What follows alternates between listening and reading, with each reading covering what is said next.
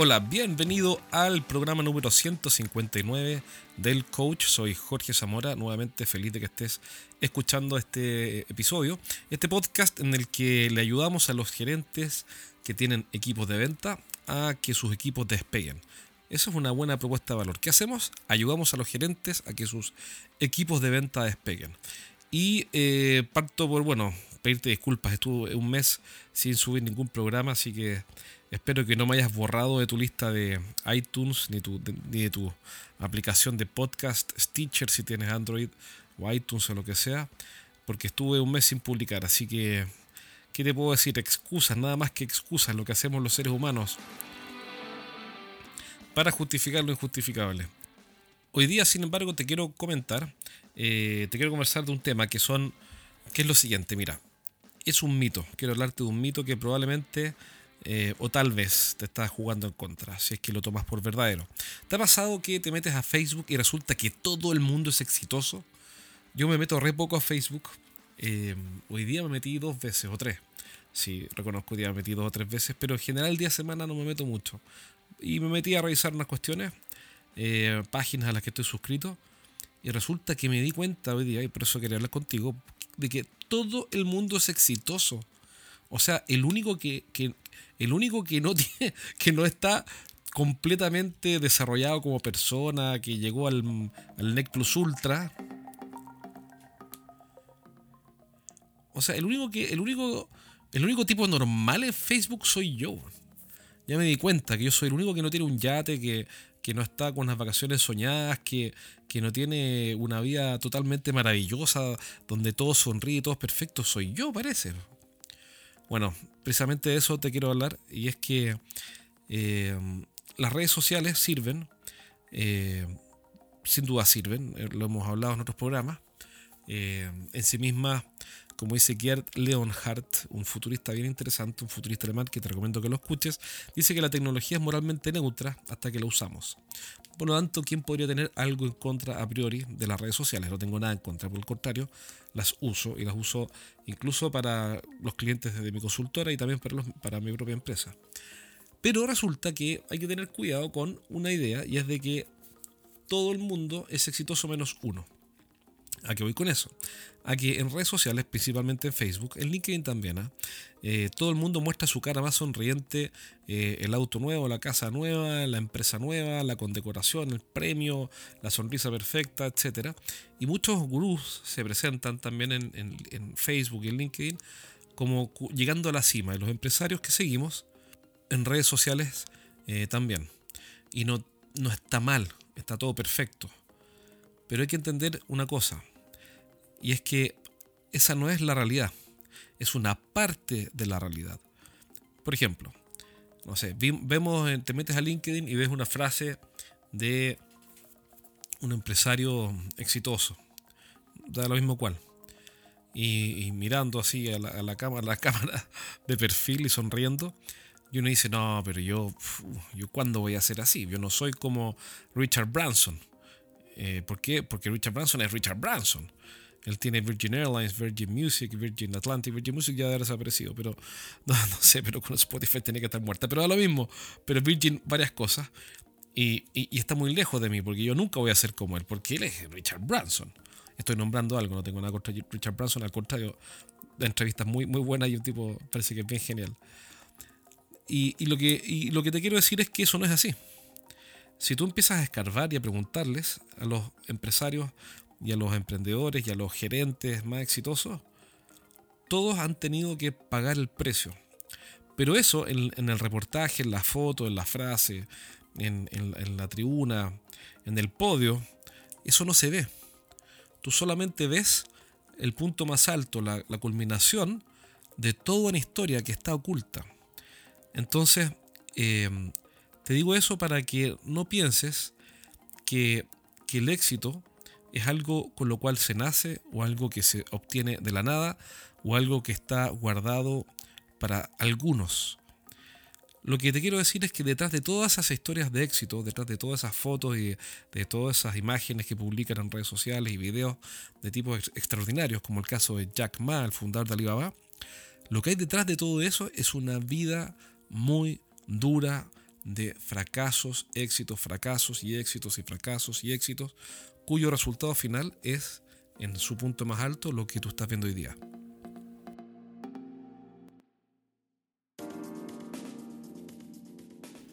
Entonces, la gente que hoy día está brillando en las alturas, recuerda que para brillar en las alturas, precisamente llegar a, a donde llegaron, tuvieron que asumir algunos costos.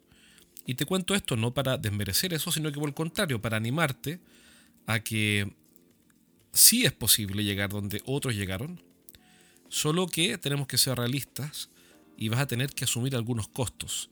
Hay que pagar el precio, eso es lo que te quiero decir. Por ejemplo, cuando las personas quieren lograr cosas grandiosas, normalmente ponen en problemas a otros.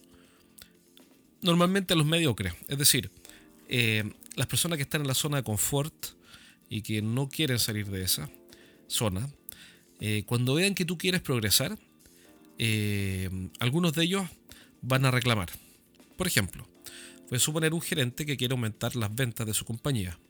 Ese gerente lo que va a hacer es decir, ¿sabes qué? Este año en vez de crecer un 10%, vamos a ponernos una meta más ambiciosa y vamos a crecer un 20%. De inmediato, en ese momento, los adalides del statu quo, por no decir los mediocres de siempre, van a reclamar y van a tratar de convencer a ese gerente con toda clase de argumentos, con análisis macroeconómicos sofisticadísimos, porque es imposible crecer un 20%. Eh, y los argumentos van a partir en la macroeconomía, la política económica, van a hablar de los chinos, del FTA, el Free Trade Agreement, entre no sé quién, no sé cuánto, entre que Estados Unidos está evaluando la relación con China y que los aranceles, ta, ta, ta, pasando después de si es que no tienen éxito, argumentos emocionales, incluso filosóficos, en fin, pero van a hacer todo lo posible para convencer al soñador, al que busca algo grandioso, de que no lo haga. Eh, así que el precio que tienes que pagar en, resumidas cuentas, es eh, la impopularidad. Normalmente las cosas grandiosas generan impopularidad al principio. A Churchill no lo querían en Inglaterra. Yo creo que algunas lo comenté. Eh, hasta, hasta mucho después, hasta que ya era primer ministro, em, porque como secretario de guerra había dejado la escoba en, ¿cómo se llama? En, en, la Primera Guerra Mundial. Los errores de Churchill costaron 400.000 vidas aliadas de las cuales la mitad eran ingleses en la Primera Guerra Mundial, cuando se le ocurrió la estúpida idea de atacar la península de Galípoli, donde los turcos y los alemanes estaban armados hasta los dientes, pese a que se lo dijeron. Pero bueno, pero tuvo que seguir y fracasar y seguir y fracasar y seguir y fracasar. Y así la vida de los líderes que cambian la realidad tiene que enfrentarse no solamente al fracaso, y al éxito temporal y al fracaso y al éxito, este vaivén de subida y bajada, sino que a la impopularidad de las decisiones. No estoy diciendo que la decisión de Gallipoli fue buena, estoy diciendo que, que las buenas decisiones también eh, acarrean impopularidad. Por ejemplo, siguiendo el caso de Churchill, cuando no quiso negociar con los nazis, porque negociar con nazis es como negociar con Satanás, porque es ser muy bruto. Eh, o, bueno, para qué hablar de política, pero en fin, pero negociar con Hitler es realmente algo que es fácilmente aceptable por cualquiera, de que no tiene ningún sentido, porque la única forma de negociar con un tipo como Hitler era con cañones. Eh, y la historia le, dio la razón a, Churchill. Pero en ese momento Inglaterra, mucha gente en Inglaterra del Partido Conservador se fue contra Churchill porque pensaban, siguiendo con la historia, con el, eh, caso de Chamberlain, que era perfectamente posible llegar a un acuerdo de paz y llevarse bien con Hitler, tomados de la mano y dándose besitos en el cogote, porque Hitler seguramente iba a respetar un acuerdo de paz, que te podrá... Bueno, la historia dice que no fue así.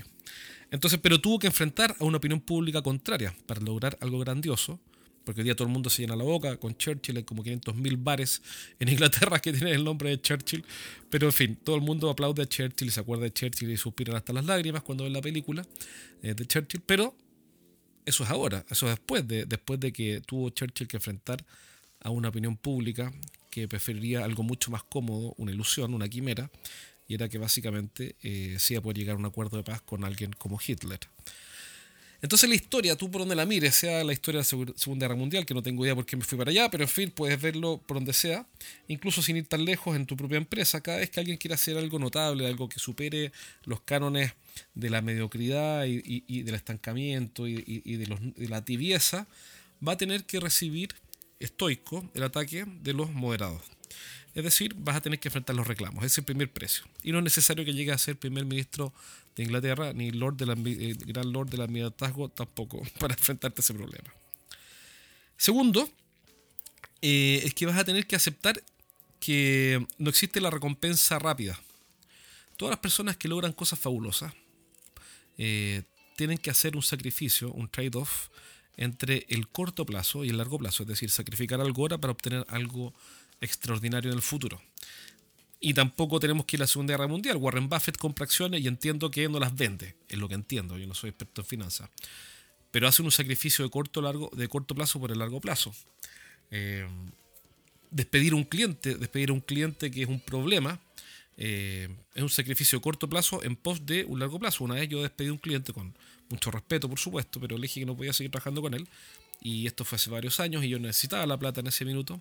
No es que hoy día sea rico, no necesite la plata, pero, pero, pero hoy día estoy mucho mejor eh, de lo que estaba hace varios años atrás cuando partí.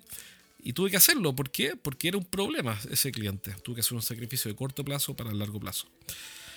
Eh, entonces, ese sacrificio del corto por el largo plazo, el sacrificar algo ahora, eh, es parte del costo que hay que asumir. Vas a tener que asumir un costo de corto plazo para poder obtener algo grandioso algo superior, algo más interesante mañana. Eso puede ser, por ejemplo, cambiar a los ejecutivos de venta de tu empresa por, eh, supongamos que de un equipo de venta de 12 personas, eh, resulta que hay dos o tres que no tienen hambre, no tienen apetito, por ejemplo, de crecer, de ganar más. Si eres un gerente que está a cargo de ese equipo, vas a tener que cambiarlos por personas que tengan, comillas, hambre, no es que estén hambrientos, eh, sino que prefiero que tengan apetito de, triunfar, de salir adelante, y vas a tener que asumir ese costo. Y esas ventas mediocres van a, van a irse a cero durante un tiempo mientras busca gente eh, que realmente tenga más, tenga ganas de triunfar. Obviamente uno puede hacer los cambios para que no sean tan bruscos, no se vaya, no se vaya a cero, pero normalmente va a haber un bajón. Pero ese bajón hay que soportarlo de forma estoica porque estás haciendo un sacrificio de corto plazo por el largo plazo. Y bueno, obviamente alguien va a decir, escuchando este programa, ¿qué me importa a mí todo esto? ¿Qué tiene que ver esto con un podcast de estrategia de ventas dirigido a líderes de equipos comerciales? Bueno, tiene mucho que ver porque estamos comenzando el año y este es el momento en que tú ya deberías haber fijado tus metas eh, o las estás fijando, estamos a principio de enero, eh, estás haciendo tu presupuesto o ya lo hiciste, ahora tengo un cliente que se lo rechazaron, lo tiene que hacer de nuevo, es decir, estás quizá en el límite para fijar objetivos. Y cuando, y cuando fijes esos objetivos, tienes que tener plena conciencia para este año que comienza de que estas metas tienen que ser y estos objetivos tienen que ser desafiantes, tienen que generarte a ti y al resto un problema, un inconveniente. Si es que los objetivos que te estás trazando no son desafiantes o inconvenientes y son fáciles de abordar y son, eh, y son fáciles de que todos los acepten, es probablemente porque no son buenos objetivos, no son lo suficientemente exigentes y demandantes.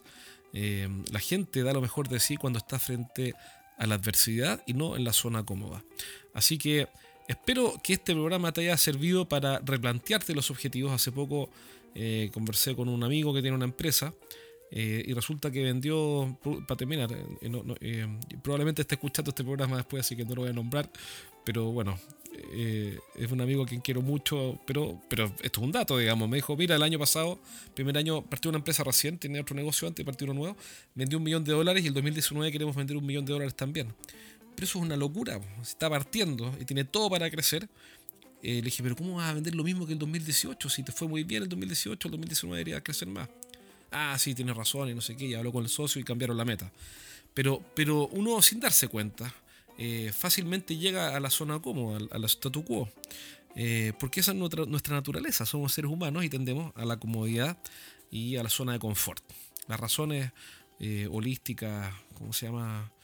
más profundas, no sé cuáles son, pero es un dato que son así, el por qué me da un poco lo mismo. Pero somos así los seres humanos, necesitamos, tendemos al confort y a la zona cómoda y estamos partiendo el año, ponte metas duras, metas difíciles como como se dice, para que este año realmente saque lo mejor de ti y de tu equipo. Lo otro que me dijeron es que no hiciera más publicidad, así que no voy a hacer más publicidad. Que no pusiera más esas grabaciones eh, donde salgo hablando con voz de periodista radio AM, así que no voy a hacerlo más. Pero quiero contarte igual que eh, en el círculo privado de Jorge Zamora nos juntamos con los gerentes todos los jueves a las 10 y media de la mañana, aunque puede que algún día cambie la hora, eh, para analizar casos y apoyarnos mutuamente. Y eso ha tenido un tremendo resultado porque es, es un grupo de apoyo eh, donde yo les enseño lo mejor que aprendo y entre todos nos damos feedback a los casos que presentamos. Entonces, ¿cuál es la gracia de eso? Es que puedes recibir feedback de una empresa que está en Colombia vendiendo repuestos para máquinas de impresión o puedes recibir feedback de una empresa en Estados Unidos que está vendiendo eficiencia energética o IoT, Internet of Things, pero en la línea industrial. Entonces recibes feedback, ideas y aportes de, esta red de apoyo, eh, este pequeño grupo en que, nos apoyamos, eh, y eso tiene un valor tremendo. Y estoy viendo cómo les está sirviendo. Las primeras campañas de correo directo ya están partiendo.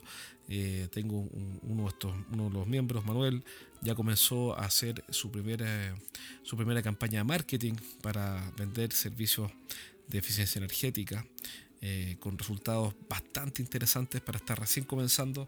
Así que si quieres saber más, si eres un gerente que quiere entrenarse conmigo todas las semanas y pertenecer a este grupo donde vas a encontrar un tremendo apoyo, mándame, un correo a jorge.estrategiasdeventa.com y te voy a mandar toda la información para que puedas evaluar y tal vez probar este grupo si te interesa. Te garantizo que va a ser positivo porque es lo que estoy viendo. Además de que vas a poder entrenar a todo tu equipo en el e-learning que preparé para los miembros de este grupo. Así que te entrenas tú conmigo todos los jueves, pero cada semana todos tus vendedores van a estar entrenando con un e-learning que funciona excelentemente bien. No hago más publicidad para que no me digan después que me dedico a puro vender la pomada, como se dice aquí en Chile. Así que me despido por ahora, te envío un abrazo y espero que nos veamos pronto en un próximo programa. Cuídate, un abrazo y acuérdate de ponerte metas duras, metas difíciles para que saques lo mejor de ti. Chao, chao, nos vemos.